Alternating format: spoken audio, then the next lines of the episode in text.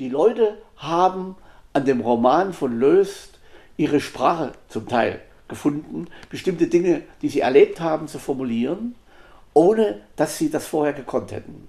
Also es ist eine Sprengkraft in dem Roman, die man erst erkannt hat, vielleicht als dann es zum Ende ging.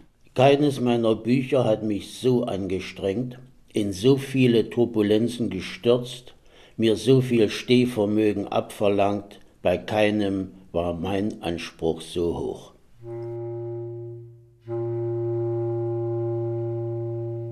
Es ging seinen Gang. Aufstieg und Fall eines Buches in der DDR. Feature von Linde Rotter.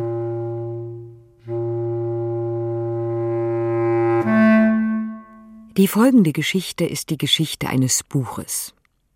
Genauer die Geschichte eines Romans aus der Zeit der DDR. Geschrieben 1975 wurde er im Osten zunächst in kleiner Auflage gedruckt, dann verboten, dann wieder gedruckt und wieder verboten. Zum ersten Mal hat ein Autor gegen alle verordneten Tabus in der DDR angeschrieben. Wahrhaftig, präzise, witzig. Der Held meines Romans, Wolfgang Wülf, ist Ingenieur in Leipzig. Er hat eine kleine Tochter, einen Trabi. Er hat eine Plattenwohnung mit Schrankwand und die Antenne seines Fernsehers ist wie üblich nach dem Westen gerichtet. Er ist 26, so alt wie sein Staat, die DDR. Er könne zufrieden sein, aber da drängt seine ehrgeizige Frau, er soll ein Fernstudium ablegen. Damit kommt sie nicht durch. Es kommt, was kommen muss. Die Ehe geht kaputt. Und nach einiger Zeit findet jeder von den beiden einen Partner, der besser zu ihm passt. Und dann geht wieder alles seinen Gang.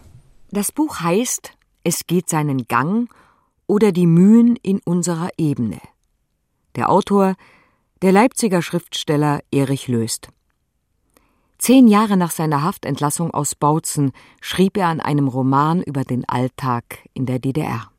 Ich war an die 50 hatte mich nach sieben Jahren Knast wieder gesundheitlich erholt und durch das Schreiben von Kriminalromanen unter Pseudonym beruflich stabilisiert. Jetzt wollte ich etwas aufs Papier und zu meinen Lesern bringen, das in meinem Leipzig dieser Tage spielte, genau sein sollte bis in den Geruch der Kachelöfen hinein, unbeschönigt. Genau erzählen. Kritisch. Unbeschönigt. Das konnte Löst. Er sprach mit Freunden, Bekannten, mit seinen Kindern und deren Freunden, spürte Problemen nach, die sie ihm aufzeigten. Aus einem Gedankengerüst sollte sich Handlung entwickeln. Die Ideenskizze legte er 1974 dem Leiter des Mitteldeutschen Verlages in Halle, Eberhard Günther, vor. Was da aufgeschrieben war, interessierte uns sofort sehr, denn äh, wir waren immer interessiert an Manuskripten, die Alltagsleben in der DDR kritisch darstellten. Deswegen haben wir auch dem Autor äh, sofort für sechs Monate, vom Dezember 74 bis Mai 75, äh, ein monatliches Förderstipendium gegeben, um ihn gewissermaßen anzureizen äh, und ihm Mut zu machen.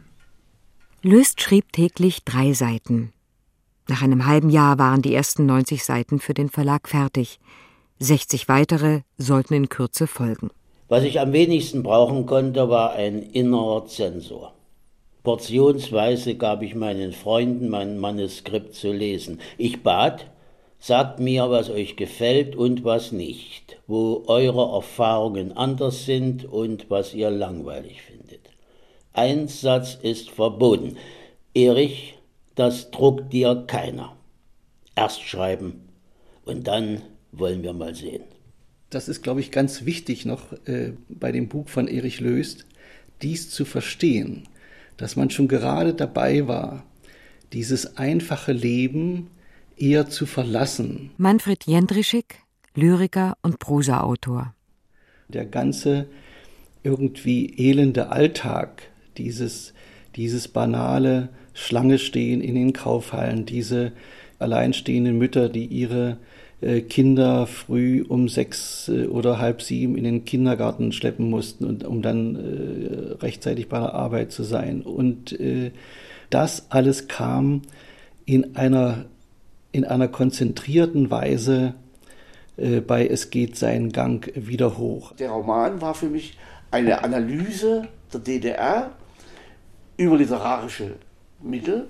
Es war natürlich auch äh, wunderschön zu, zu, lesen, wie jemand so lakonisch über Dinge redete, äh, über die man sich die Zunge zerriss. Das Wichtigste war für mich diese Badeszene, also diese Faschismusstruktur im DDR-Alltag. Und da meinte ich, für, das könnte vielleicht doch verdammt gefährlich werden für das Buch. Erinnert sich Heinz Klunker. Der gebürtige Sachse hatte an der Journalistischen Fakultät in Leipzig studiert und war 1955 in den Westen gegangen. Über viele Jahre war er verantwortlicher Redakteur des politischen Features beim Deutschlandfunk in Köln. In der von Heinz Klunker erwähnten Textpassage schildert Löst eine Szene in der Schwimmhalle. Kinder im Vorschulalter sollen zu Leistungsschwimmern dressiert werden – auch Wülfs Töchterchen Bianca nimmt auf Wunsch ihrer Mutter an einem solchen Schwimmkurses teil. Dass den Kleinen das große Wasser Angst macht, zählt weder für die ehrgeizigen Eltern noch die Schwimmfunktionäre. Als einer der Knirpse sich aus lauter Panik erbricht, schützt ihn das keineswegs. Unerbittlich drängt ihn sein Vater an den Beckenrand. Da legte sich die behaarte Vaterhand auf seine Schulter und schob, in diesem Augenblick brannte in mir die Sicherung durch, die gewöhnlich vor Torheiten bewahrt, die höflich und feig macht und vorm Einmischen in die Dinge anderer hindert. Ich ging auf diesen Mann zu und sagte, besser, es sagte aus mir heraus, lassen Sie endlich den Jungen in Ruhe, lassen Sie den Jungen in Ruhe, wiederholte ich und brüllte plötzlich, Sie sollen ihn in Ruhe lassen. Ich hatte dreimal meinen Satz herausgestoßen, ein weiterer fiel mir nicht ein. Gehen Sie endlich beiseite, sagte der starke Vater, machen Sie kein Theater, mit dem Jungen ist doch gar nichts. Drei Augenpaare starrten mich an, ich starrte auf den berechtigten Vater und sagte, wenn Sie den Jungen noch einmal reinschmeißen, schmeiße ich Sie rein. Und ich Sie, versicherte der Schwimmlehrer, nun lassen Sie den Quatsch, wir wollen weitermachen. Das hörte ich kaum. Ich brüllte, Sie gottverdammter Faschist. Um mich herum wurde es totenstill, der harte Vater wurde bleich, seine Hand sackte von der Schulter seines Jungen. Er hatte Szenen entwickelt und Situationen beschrieben, wie sie bisher in der DDR-Literatur nicht gedruckt worden waren. Auch andere Stellen bereiteten den Lektoren Kopfzerbrechen.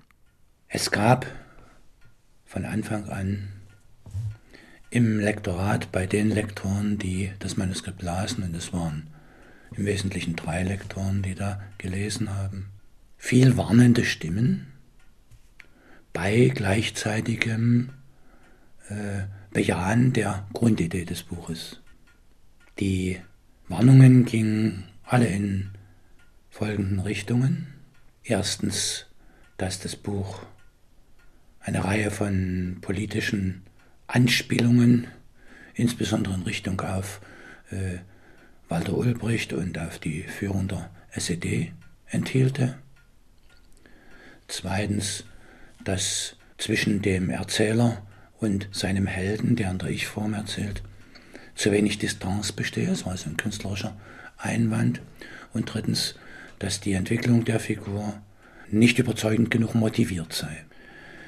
Die politischen Einwände waren die entscheidenden, weshalb die, äh, die Lektoren immer gesagt haben, dass so wie das Manuskript vorliegt, sie keine Möglichkeit sehen, es zu drucken.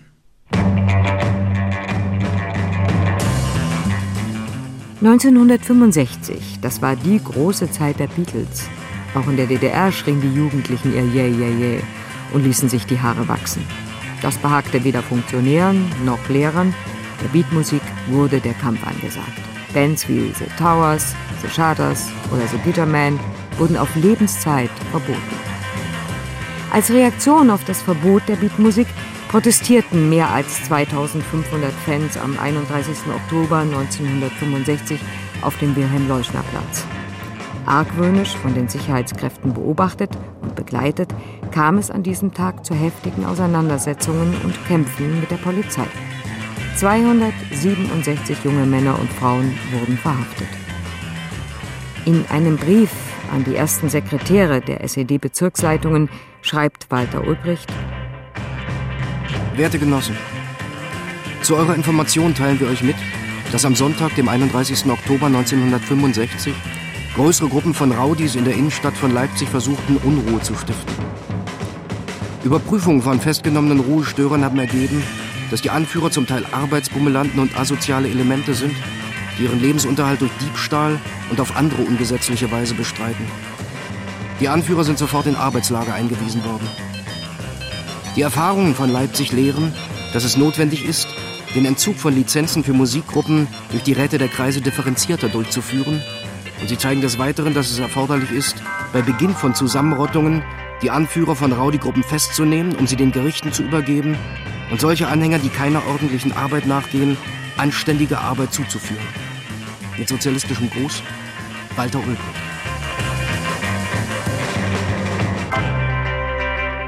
Zu den verbotenen Bands gehörten auch The Butlers.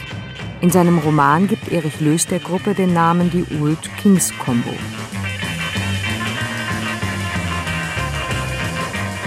Der Autor lässt seinen Helden zur Demonstration auf dem Leuschner Platz antraben.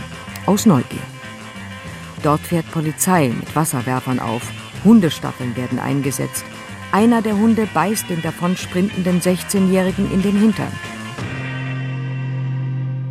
Vor der Schlacht auf dem Leuschnerplatz war für mich die Welt sauber eingeteilt. Der Feind stand im Westen, die Amerikaner bombardierten Vietnam, Kiesinger war Faschist. Nun biss mich einer unserer Hunde, der eigentlich einen Ami hätte beißen sollen, der Bomben auf Vietnam ausklingte. Ich schmiss keinen Napalm, nach mir hatte gefälligst kein DDR-Hund zu schnappen. 28.02.1976 aus den Einschätzungen verschiedener inoffizieller Quellen und auch der Bezirksverwaltung Halle, Abteilung 2007 im Bereich des Mitteldeutschen Verlages, bleibt es bei einer unkonstruktiven Sicht auf Widersprüche in der Entwicklung der DDR-Gesellschaft, wobei teilweise eine provokatorische Gestaltung auftritt. Unter anderem durch den konkreten Bezug auf eine tatsächlich stattgefundene, gewaltsame Auseinandersetzung der Volkspolizei mit einer Zusammenrottung mehrerer hundert Jugendlicher 1965 in Leipzig. Seit Monaten lag das Manuskript beim Verlag, ohne dass sein Autor erfuhr, wie es weitergehen sollte. Ich habe das Manuskript dann äh, um die Mitte des Jahres 1976 dem Joachim Nowotny gegeben und ihn gebeten, äh, er möchte uns einen Rat geben. Nowotny hat dann einen Brief geschrieben, in dem er zwar auch eine Reihe von Einwänden formulierte und kräftige Striche verlangte, das ist Zitat,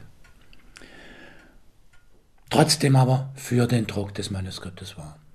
Der Prosa- und Hörspielautor Joachim Nowotny, in den Stasi-Akten seit 1970 als IM-Dozent geführt, war Vorstandsmitglied des Leipziger Schriftstellerverbandes. Mit ihm hatte sich Löst immer gut verstanden.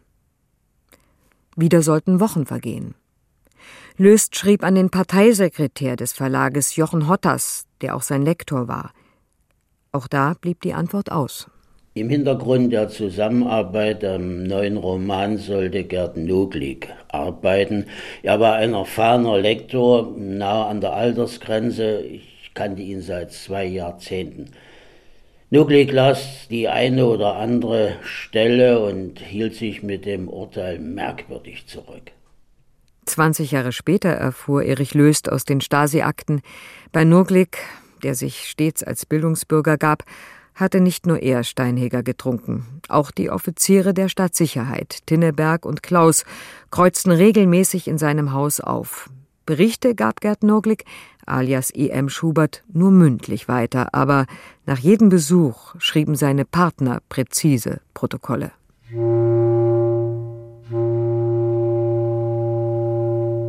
Treffen mit Schubert, 17. Oktober 75. Schubert hat mit Löst über das Manuskript gesprochen und hat aufgrund der Anforderung, Co-Lektor für Hottas zu sein, eine Stellungnahme verfasst, die er Hottas, die er Hottas übergeben, hat. Schubert meint, dass Hottas nicht wusste, was auf ihn zukomme. Schubert, Schubert sagt, es sei keinesfalls ein staatsfeindlicher Roman, aber so wie jetzt die Sache aussehe, ginge es nicht. Schubert meinte auch, dass Löst sicher ein Erzähler sei, aber kein guter Gegenwartsromancier. Schubert bat mich, bat mich, die Sache sehr vertraulich zu behandeln. Major Jürgen Tinneberg von der Bezirksverwaltung des Ministeriums für Stadtsicherheit Leipzig legte nun folgende Maßnahmen fest. Mit dem gesellschaftlichen Mitarbeiter der Staatssicherheit Schubert beraten. Erstens. Wird er auf jeden Fall das Manuskript erhalten, wenn es löst beim Mitteldeutschen Verlag einreicht? Zweitens. Gibt es die Möglichkeit, eine Veröffentlichung mit politisch provokanter Aussage zu verhindern, eventuell durch Einflussnahme auf Löst? Ablehnung wegen literarischer Schwäche? Vertragliche Bindung und dann nicht veröffentlichen? Verhindert werden müsste möglichst, dass Löst wegen der Ablehnung beim MDV einen anderen Verlag nutzen kann. Wenn erstens nicht, dann Information an Halle 207 und bitte wie unter zwei.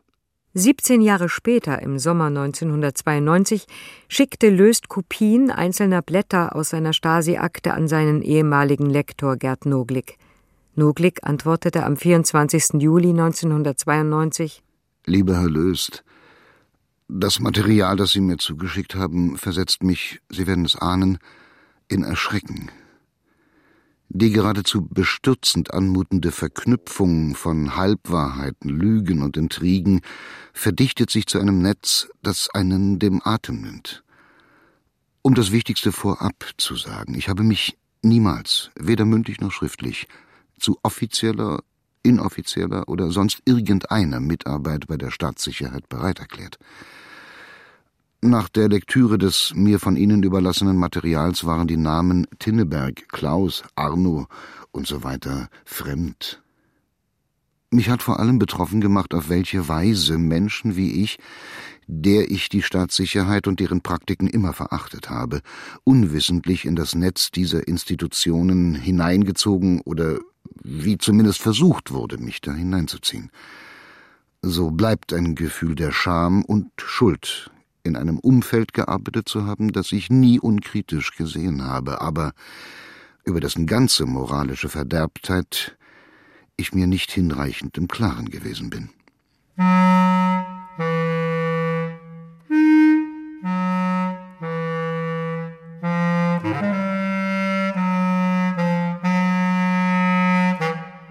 Immer wieder fragte Erich Löst beim Verlag nach. Aber seine Lektoren ließen sich verleugnen. Entweder waren sie gerade zur Kur oder auf Dienstreise, im Urlaub oder im Gespräch mit anderen Autoren. Aber Löst hatte warten gelernt. Unbeirrt arbeitete er an seinem Roman weiter. In öffentlichen Lesungen stellte er Ausschnitte daraus zur Diskussion. Zu einer Veranstaltung in Leipzig lud er auch Hottas und Noglik.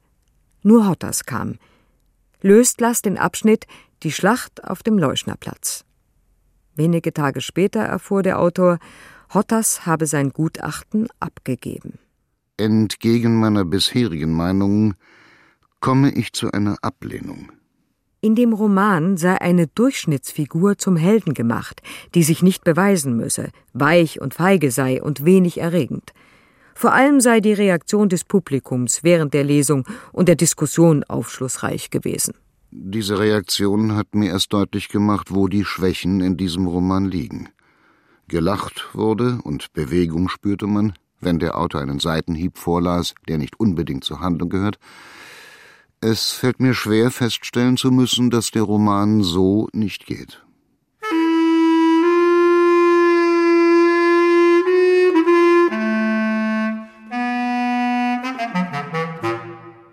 Ende 1975 hatte Erich Löst beim Kulturministerium der DDR einen Antrag für eine Westreise gestellt.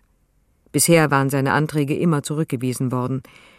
Am 23. Januar 1976 erhielt er einen Anruf aus Berlin. Er möge sofort kommen.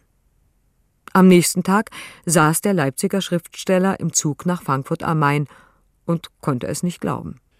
Und eines Tages, äh, Mitte der 70er Jahre, also das Jahr kann ich Ihnen jetzt gar nicht genau sagen, kriegte ich einen Anruf von Gerhard Swerenz aus Offenbach. Äh, er hätte seinen Freund Erich Löst da, ob äh, er uns besuchen dürfe.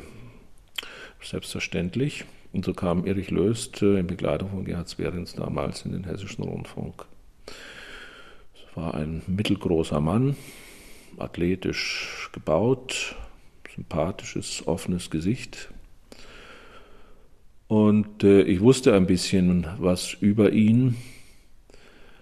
Ich wusste, dass er gut sieben Jahre in Bautzen gesessen hatte, dass er zu den Opfern äh, des äh, ungarischen Volksaufstandes letztlich gehörte, zu den Leuten, die versucht hatten, zur Entstalinisierung äh, der DDR beizutragen und dass ihm das sehr schlecht äh, bekommen war, dass er im Zuge der Prozesse gegen Janka und Harich äh, so zu siebeneinhalb Jahre verurteilt war, dass er lange in Einzelhaft gesessen hatte und dann in Bautzen II. Und ein solcher Mann hat bei mir von vornherein und lebenslang ein hohes Prä, das ist ganz selbstverständlich. Karl Corino war seit 1972 für das Magazin Transit Kultur in der DDR beim Hessischen Rundfunk verantwortlich. In dieser Sendung stellte er im Laufe der Jahre sämtliche DDR-Schriftsteller von Rang und Namen seinen Hörern vor. Löst allein die Tatsache, dass sie nun zum ersten Mal in der Bundesrepublik reisen konnten, zeigt ja, dass man seit einiger Zeit in der DDR eine etwas andere Kulturpolitik treibt als früher. Gerhard Swerens hat einmal etwas provokatorisch formuliert, dass sie ihrem Lied auf die Kehle hätten treten müssen. Glauben Sie, dass das in absehbarer Zeit auch noch sein, so, so sein muss oder wird sich da etwas ändern? Die Kulturpolitik hat sich geändert, wird sich weiterhin ändern, wie sich die große Politik ändert. Und da die Großwetterlage ja immer freundlicher wird zwischen Ost und West und zwischen den beiden deutschen Staaten, dann ist ganz klar, dass die Kulturpolitik auch offener wird, freundlicher wird, normaler wird, als sie bisher war. Wenn Verkrampfungen allgemein abgebaut werden, dann kann man sie auch auf dem Kulturgebiet abbauen. Was mich anbetrifft, ich glaube, ich komme jetzt langsam dazu, meine Geschichte meine eigenen Probleme auch in Form von Geschichten zu sehen. Dazu gehört auch das Sehen der anderen Seite. Dazu gehört, dass ein eigenes Beleidigtsein, gekränkt, sich gekränkt fühlen, abgebaut wird. Sonst geraten solche Geschichten nicht für den Leser man hat uns jahrelang erzählt, und wir haben das auch geglaubt, wichtig für einen Autor sei der innere Zensor. Also so ein Männchen im eigenen Gehirn, was immer auf die Taste drückt, wenn etwas kommt, von dem man meint, jetzt wird der Feind aber aufpassen, jetzt wird er aber zuhören, jetzt wird er aber sich in unsere Dinge einmischen. Und dieser geforderte innere Zensor und auch in mir selbst aufgebaute innere Zensor, der ist endgültig tot. Das kleine Kerlchen kenne ich nicht mehr. Und ich schreibe, was ich sehe, ich schreibe das, was um mich herum vorgeht, über die Probleme, die mich bewegen. Das war Lösts erstes Radiointerview gewesen. In der DDR gehörte er nicht zu jenen Privilegierten, denen Funk und Fernsehen offen standen. Also er hat diese Gelegenheit ergriffen, äh, Tacheles zu reden. Und das hat den Funktionären natürlich nicht gefallen, verständlicherweise, denn äh, er machte kein Hehl daraus, dass der Prozess gegen ihn ein Skandal war und dass er bis zum heutigen Tag nicht rehabilitiert sei. Und dass das wohl doch denn mal dringend anstünde. Und äh, ich konnte dem als Interviewer nur beipflichten und habe deswegen keine Sekunde gezögert, diesen Text äh, auszustrahlen, so wie Erich Löst äh, ihn gesprochen hatte. Bei dem Corino handelt es sich um einen Kulturjournalisten des Hessischen Rundfunks, der bereits mehrmals in der DDR weilte und sich ständig zu der Leipziger Messe hier aufhält. In der operativen Personenkontrolle Dozent wurde bekannt, dass die Wohnung des ST dem Corino als ständiges Messequartier dient. Es ist zu prüfen, welche Möglichkeiten einer inoffiziellen Nutzung des ST zur Aufklärung dessen Pläne und Absichten, besonders auch dessen Verbindung zu L, bei Aufenthalten in Leipzig gegeben ist.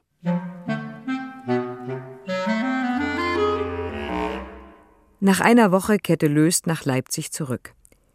Von seinem Verlag in Halle war noch immer keine Nachricht eingetroffen. Nun beklagte er sich forscheren Tons in einem Brief an Günther, dass Hottas einen Vertragsabschluss mit wechselnden Argumenten vor sich herschöbe. Wenn Hottas zu Entscheidungen nicht fähig ist, brauche ich einen anderen Lektor. Wenn der Verlag nicht will, soll er es sagen. Es ist nicht der einzige Verlag auf der Welt. Die Frankfurter Allgemeine erwägt einen Vorabdruck. Das war geflunkert, wirkte aber. Am 5. März kam es endlich zu einem Gespräch in Halle, an dem außer dem Autor und Verlagsleiter Günther auch Cheflektorin Duti und Parteisekretär Hottas teilnahmen. Nicht nur die Szenen am Leuschnerplatz und im Schwimmbad wurden kritisiert, insgesamt müsse strikt geändert.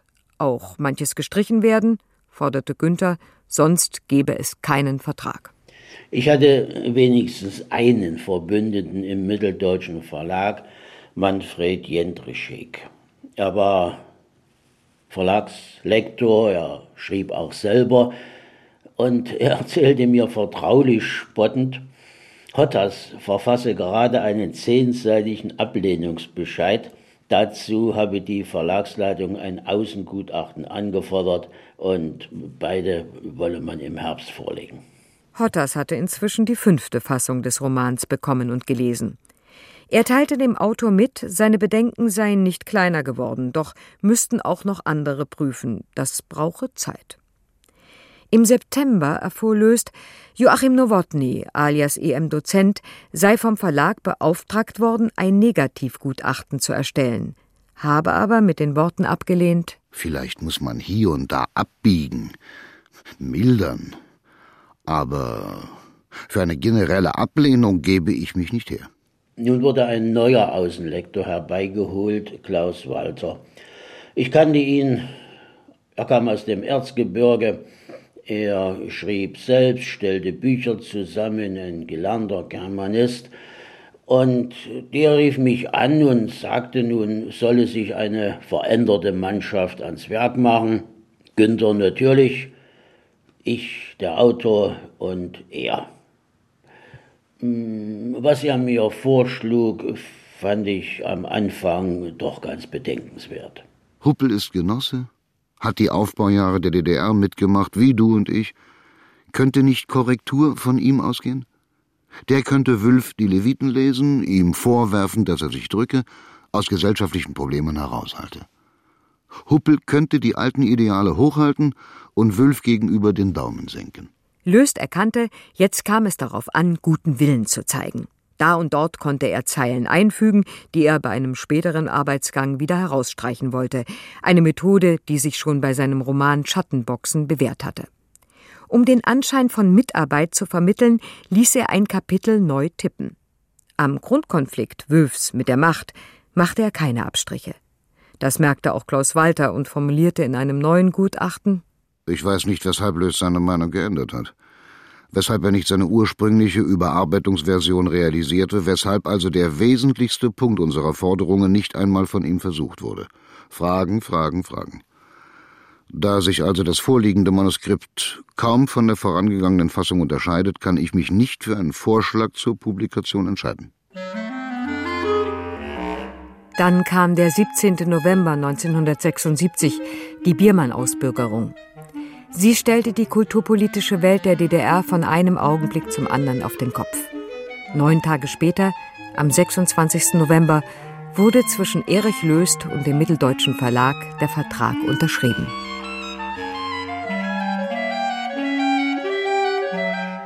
Zwei Jahre waren vergangen. Es gab eine breite Diskussion, insbesondere unter Künstlern.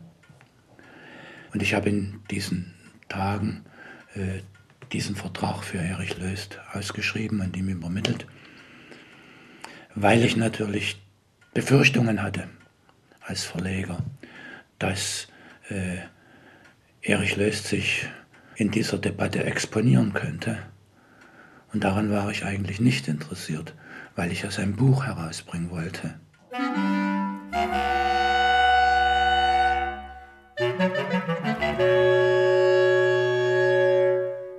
Es sollten noch einmal anderthalb Jahre vergehen. Anfang April 1978 meldete sich der Pförtner einer Druckerei bei Löst am Telefon. Sie hätten ein Buch von ihm gedruckt. Solle er ihm die Belegexemplare schon mal rüberschicken? Der Autor konnte kaum glauben, was er da hörte. Fünf Fassungen hatte er seinem Verlag vorgelegt in manch zäher Debatte sich kompromissbereit gezeigt, da einer Änderung zugestimmt, dort eine Zeile sich abbringen lassen. Manchmal hatten die Auseinandersetzungen bis zur Erschöpfung gedauert. Endlich lag der Roman frisch gedruckt in seiner Hand. Und Verlagsleiter Eberhard Günther gratulierte. Lieber Erich Löst, Du hast meines Erachtens ein wichtiges Buch geschrieben, das sicher bei vielen Zustimmung wie auch Widerspruch hervorrufen wird. Unsere Zusammenarbeit war nicht immer bequem. Wir haben uns nicht nur Freundlichkeiten zu sagen gehabt, haben uns gestritten und dann verständigt. Ergo war das Ganze produktiv. Lass uns noch viele Bücher zusammen machen. 9000 Exemplare hatte der mitteldeutsche Verlag Halle aufgelegt. So mancher Leser kaufte gleich vier, fünf, um Verwandte und Freunde mitzuversorgen. Fast zeitgleich kam der Roman in der Bundesrepublik bei der Deutschen Verlagsanstalt in einer Höhe von 3000 Exemplaren auf den Markt.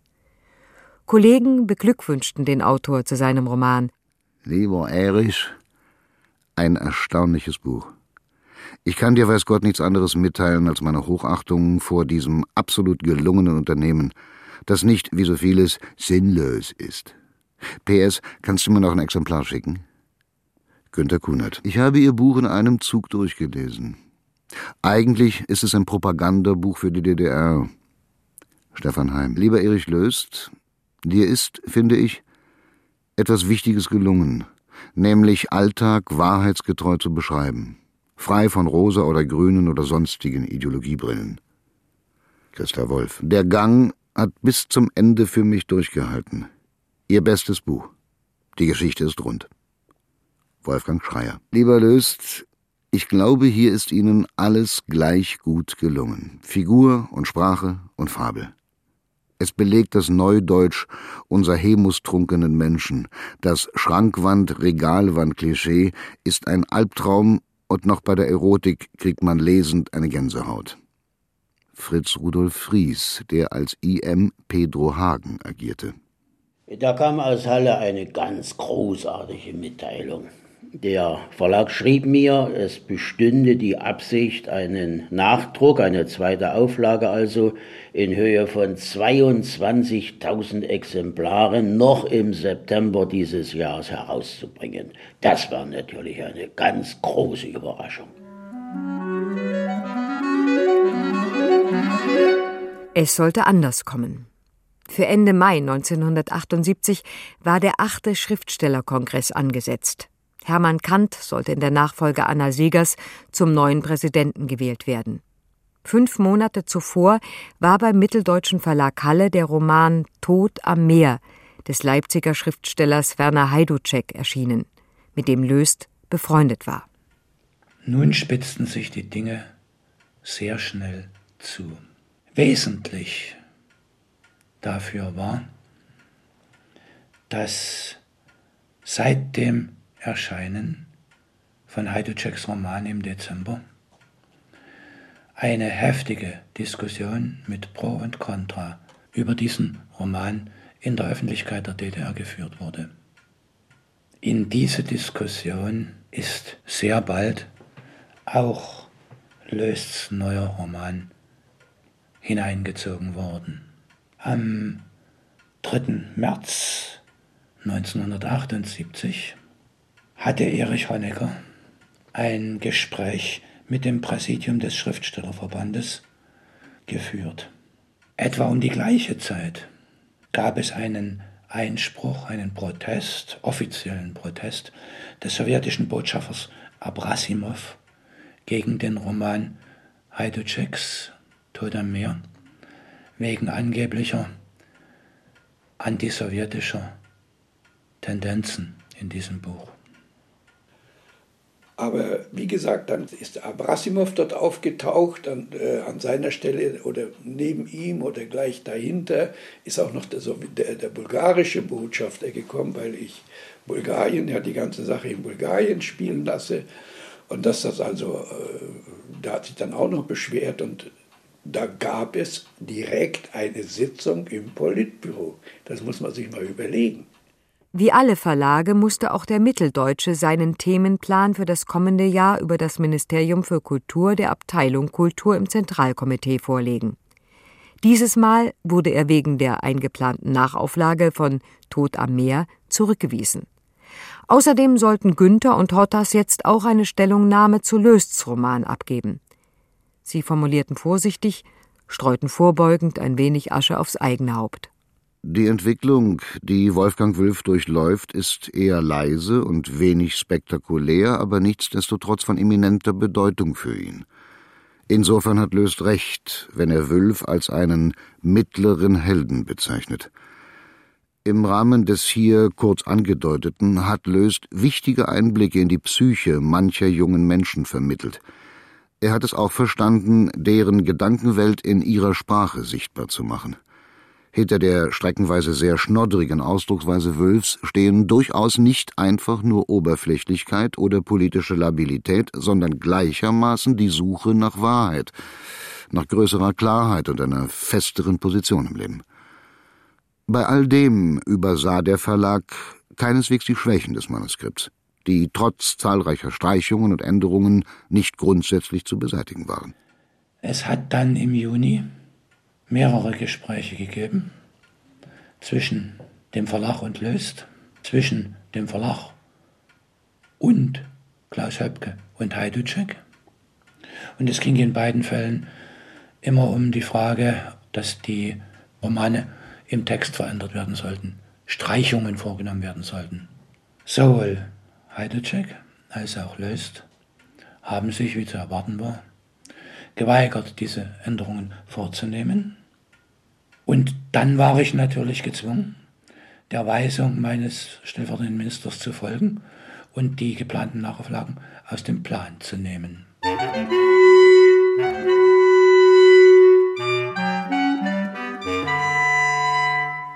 Löst war wie vor den Kopf geschlagen, als Günther ihm die Nachricht überbrachte und stattdessen die Neuauflage eines Krimis anbot. Mensch, Ewart, sagt ich, nun überleg doch mal, das Buch ist im Westen erschienen, nun käme eine zweite Auflage geändert in Schaft. Nun stell dir doch mal vor, was das für die Westpresse für ein Fressen wäre. Wir tranken Weinbrand bei diesem Gespräch, ich glaube im Laufe des Abends eine ganze Menge. Zahllose Debatten hatte er wegen seiner Bücher schon führen müssen, Demütigungen und Enttäuschungen weggesteckt – Löst wusste, wenn er jetzt nachgab, war alle Mühe umsonst gewesen. Zwei Tage später schrieb er in nüchternem Zorn einen Brief an Günther. Darin führte er noch einmal alle verlangten Streichungen auf und zog seinen Schluss. Dieser Änderungsvorschlag für eine weitere Auflage ist für mich ohne Beispiel. Ich würde damit dem Buch seine Grundlage nehmen. Gegen den Auflagenstopp legte er Protest ein und verlangte volle Bezahlung vom Verlag, falls die 22.000 Exemplare nicht erschienen. An Hermann Kant schrieb er Vier Jahre Arbeit sind für die Katz eine nervliche und seelische Anspannung, wie ich sie vermutlich nicht noch einmal aufbringen kann, scheint vertan. Meine Antwort auf unzumutbare Vorschläge schicke ich Ihnen. Vielleicht ist es dem Verband möglich, eine Eskalation abzuwenden. Ich bitte um Ihre Hilfe. Die Antwort kam auf einer Postkarte. Kant habe sich an Höpke gewandt. Wenn er helfen könne, werde er es tun, jedenfalls bleibe er an der Sache, bis eine akzeptable Lösung gefunden sei. Löst Begriff. Das Absonderliche war das Erscheinen seines Romans gewesen. Mit dem Auflagenstopp war alles wieder in die gehörige Ordnung gerückt. Und am 7. Juli schrieb mir dann Erich Löst einen Brief, den er mir nach Hause schickte, in dem er zwei Dinge schrieb, die mich sehr trafen. Deine Position sehe ich so. Du musst Befehle ausführen, auch wenn sie dir nicht passen, so ist das nun mal mit Befehlen. Aber zusätzlich, und das ist das Schlimmste, musst du auch noch so tun, als fälltest du die Entscheidung. Du darfst die nicht nennen, die befehlen. Als du Verleger wurdest, wusstest du das. Du hattest ja jahrelang selbst Kraft deiner Befehlsgewalt vom Ministerium aus anderer Verleger in solche Situationen gebracht. Jetzt steckst du selber drin. Ich bin kein Marxist-Leninist. Vielleicht darf ich von bürgerlichen ethischen Normen ausgehen. Diesen Normen nach müsstest du jetzt deinen Hut nehmen. Ehe Eberhard Günther zum Mitteldeutschen Verlag kam, war er Fachgebietsleiter für deutschsprachige Gegenwartsliteratur bei der Hauptabteilung für Literatur und Verlagswesen. Dort unterlief ihm das Missgeschick, Manfred Bielers Roman Das Kaninchen bin ich zum Druck freizugeben. Aus Überzeugung, eine gute Wahl getroffen zu haben, war er auch nicht bereit, diese Entscheidung zurückzunehmen. Der Roman wurde verfilmt und prompt vom 11. Plenum samt Film auf den Index gesetzt. Günther von seiner Funktion abgelöst. Als Leiter einer wissenschaftlichen Arbeitsgruppe, die das Literaturangebot in der DDR untersuchte und Schlussfolgerungen für perspektivische Arbeit ziehen sollte, durfte er keine Druckgenehmigungen mehr erteilen. 1973 kam er nach Halle. Und das Zweite, was er schrieb, er hätte diesen Roman unter Aufbietung aller seiner Energie geschrieben und gegen alle Welt, vor allem aber gegen mich, den Verleger durchgeboxt. Und ich war darüber beleidigt, weil ich genau wusste, wie viele Risiken ich über die Jahre hinweg eingegangen war, dieses Buch herausbringen zu können. Und war empört, dass er das nicht sah. Eberhard Günther antwortete nicht minder schroff und gab Löst auf dessen Wunsch alle Rechte an dem Roman zurück. Ich habe den Eindruck, dass Dr. Eberhard Günther sich milder besinnt, wie er zu dem Manuskript der Entwicklung von Es geht seinen Gang gestanden hat.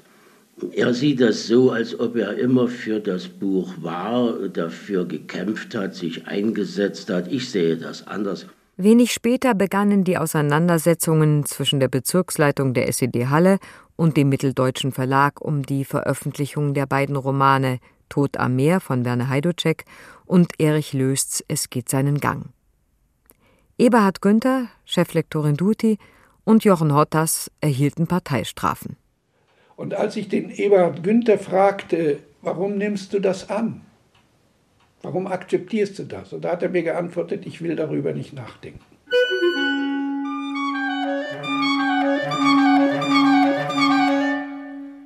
(1978) beantragte Löst eine Reise zur Frankfurter Buchmesse. Die Deutsche Verlagsanstalt hatte ihm in der Bundesrepublik Lesungen zugesichert, er wollte auch wissen, wie sich der Westdeutsche Verlag nach dem Auflagenstopp in der DDR verhalten würde. Aus Berlin hörte er das Gerücht, eine Nachauflage von Es geht seinen Gang sei nun doch genehmigt worden. Er glaubte es nicht und schrieb einen Brief ans Präsidium des Schriftstellerverbandes, in dem er die Entwicklung des Falls bis ins Detail dokumentierte. Am Abend des 23. August rief Hermann Kant an und mahnte Lös zur Geduld. Er, Kant, würde sich für ihn einsetzen, aber Drohgebärden solle er bitte unterlassen. Das Telefonat wurde von der Staatssicherheit abgehört, mitgeschnitten und protokolliert. Aus dem Buch Die Akte Kant von Karl Corino. Als Erich Löst für seinen Roman Es geht seinen Gang oder die Mühen in unserer Ebene im Jahr 1978 keine Nachauflage bekommen sollte, drohte Hermann Kant als frischgebackener Schriftstellerverbandspräsident mit seinem Rücktritt, weil er sonst wie ein Messer ohne Klinge dastehe und bei künftigen Auseinandersetzungen niemand mehr auf ihn hören werde. Erst ein Gespräch mit Erich Honecker, der von einer Fahnenflucht Kants sprach, führte dazu, dass Lösts Buch eine Neuauflage von 10.000 Exemplaren erhalten sollte und dass Kant von seiner Drohung Abstand nahm. Der Einsatz für Löst hatte aber nicht mit heftiger Sympathie für den bedrängten Autor oder mit einer neu erwachten Liebe zur publizistischen Freiheit zu tun, er entsprang eher taktischen Überlegungen. Es galt für Kant, einen Kredit zu schaffen, von dem er in Krisenzeiten wieder zehren konnte. Jahrelang war Erich Löst von der Stasi beobachtet worden. Seit seine Kontakte zu westlichen Journalisten enger wurden und der Schriftsteller auch im Rundfunk zu hören war, intensivierten die Behörden ihre Überwachungsmethoden. Ein operativer Vorgang, Autor römisch II, wurde ausgelöst. Er sah Zersetzungsmaßnahmen bis in die Familie hinein vor. Langjährige Freunde wurden zu den verlässlichsten Informanten der Stasi. Einladungen zu Lesungen wurden zwar ohne Begründung abgesagt, beantragte Reisen in die Bundesrepublik jedoch genehmigt. Rat des Bezirks Leipzig, Abteilung Kultur. Der Zentralverband des Verbandes begründet seine Entscheidung damit, dass im Falle einer Ablehnung der Reise Vertreter des hessischen Rundfunks Erich Löst aufgesucht hätten und auf einen durch die Ablehnung verärgerten Autoren gestoßen wären. Es war ja so in der DDR immer so ein, ein, ein, ein Hintergrund. Man wollte also ja nicht etwas zu tun haben mit dem, mit dem Dritten Reich und mit Büchern verbieten, Bücher verbrennen. Also das Gesicht wahren war eine erhebliche Sache bei diesen, bei diesen ganzen Entscheidungen. Und wenn Sie, wenn Sie so wollen, brachte dies die, die DDR-Literatur in eine ganz wesentliche Position Sie war immer um einige Jahre dem, was sonst in den Medien erschien, voraus. Leiter der Hauptabteilung 20, 17.10.78 Leipzig. Aus vorliegenden inoffiziellen Hinweisen geht eine Bestätigung des Verdachts hervor, dass Löst Erich erneute Angriffe gegen die Entscheidung über das Nichterscheinen seines Romans beginnen will und dafür auch seine Reise in die BRD nutzen wird. Operativer Vorgang Autor 2 zum BRD-Aufenthalt des Löst anlässlich der Frankfurter Buchmesse wurde bekannt, dass der L mit dem Deutschlandfunk ein Interview geführt haben soll, welches am 21.10.1978 über diesen Sender ausgestrahlt worden sei. Löst soll da eine aggressive Haltung zur Kritik seines Buches Es geht seinen Gang durch den DDR-Literaturkritiker Neubert eingenommen haben. Anzeige im Sächsischen Tageblatt. Suche Mineralien und Kristalle sowie löst Es geht seinen Gang. Zuschrift 4388979 an die DEWAG Freiberg. 1979 trat ich aus dem Schriftstellerverband aus, sonst wäre ich ausgeschlossen worden. Dann hatte ich im Verband keinen Ansprechpartner mehr, natürlich nicht. Mir blieb noch die Regierung und so bin ich einige Male zum Ministerium für Kultur nach Berlin gefahren und habe dort mit dem stellvertretenden Minister, dem Mann, der für die Literatur zuständig war, Klaus Höpke, gesprochen. Und bei einem dieser Gespräche mit dem Kulturminister, dem Zensurminister, wie ich ihn nannte, fragte er mich gleich zu Anfang, Herr Lüst, wollen Sie denn nun ein sozialistischer Schriftsteller bleiben oder wollen Sie auf den Wellen des Ost-West-Konflikts segeln?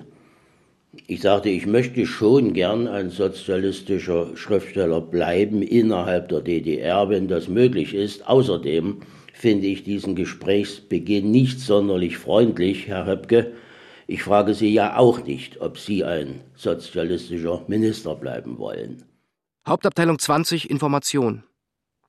Der stellvertretende Minister für Kultur Klaus Höpke teilte am 17.11. mit, dass er am 15.11.78 mit Erich Löst ein kurzes persönliches Gespräch geführt habe.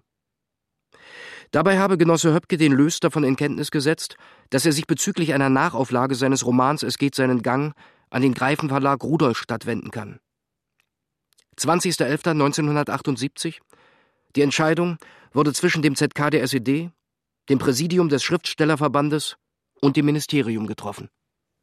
Es war schon entwürdigend, dass also der mitteldeutsche Verlag äh, die Bücher stoppte, und dass dann er mit 10.000 äh, Exemplaren zum Greifenverlag abgeschoben wurde, aber man redete nicht richtig, man, man, man sagte ihm nicht, wir machen jetzt einen Vertrag oder, oder so weiter.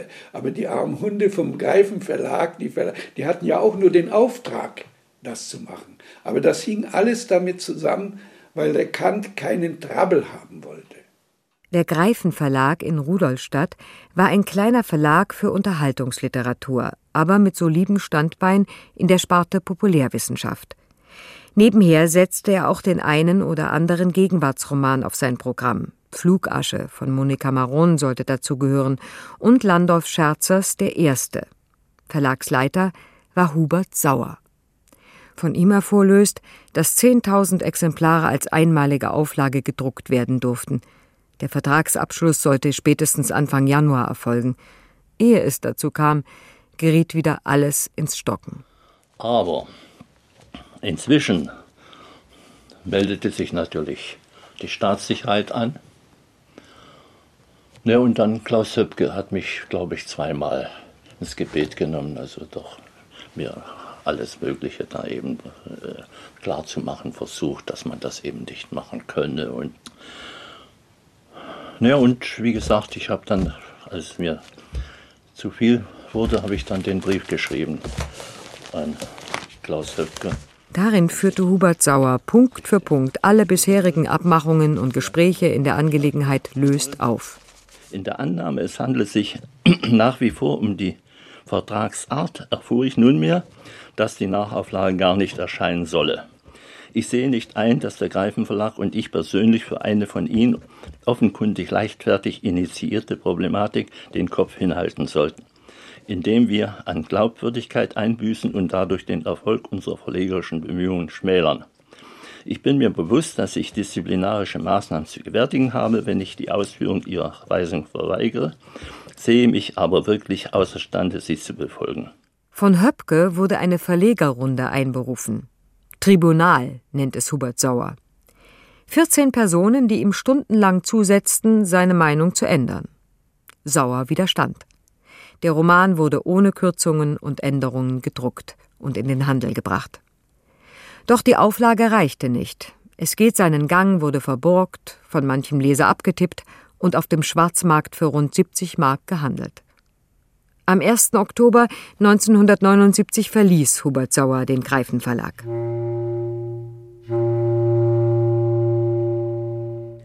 Der Streit um den Roman Es geht seinen Gang mit den Schwierigkeiten der Veröffentlichung, mit meinem Widerspruch gegen das Verbot von Nachauflagen hatte Folgen. Ich hatte den Staat herausgefordert, der Staat DDR ließ sich so etwas nicht gefallen und am Ende war die Geduld der DDR mit mir und meine Geduld mit der DDR aufgebraucht und es gab nur noch eins, das Land zu verlassen.